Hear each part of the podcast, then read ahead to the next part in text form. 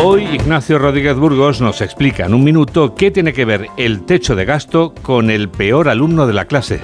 La debilidad del gobierno se manifiesta no solo en el Congreso con la pérdida de votaciones cuando sus socios deciden traicionarle, como en el caso de la reforma del subsidio de paro, con el voto en contra de Podemos, o con la ley de amnistía, con el rechazo de Junts. La fragilidad del Ejecutivo se aprecia también en los presupuestos del Estado.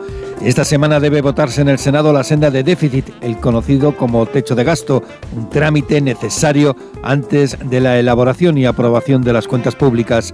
El Partido Popular cuenta con mayoría absoluta en la Cámara Alta y puede rechazar los presupuestos, lo que obligará al Gobierno a presentar una nueva senda de déficit y prorrogar los actuales presupuestos. La ministra de Hacienda afirma que tienen un informe de la Abogacía del Estado que permite desbloquear la situación pero el informe nunca se ha hecho público y la ley de estabilidad dice claramente que el techo de gasto debe ser aprobado por las dos cámaras. El ministro de Transportes, Oscar Puente, se coloca la venda antes de la herida y afirma que los presupuestos del 2023 eran buenos, los que tendrían que prorrogarse. Pero la actual presidenta del Banco Europeo de Inversiones, Nadia Calviño, señala que muchos fondos europeos tendrían problemas de implantación y desarrollo en España sin estas cuentas públicas, en especial en las comunidades autónomas. Toda una amenaza ya que la mayoría de las regiones están en manos populares.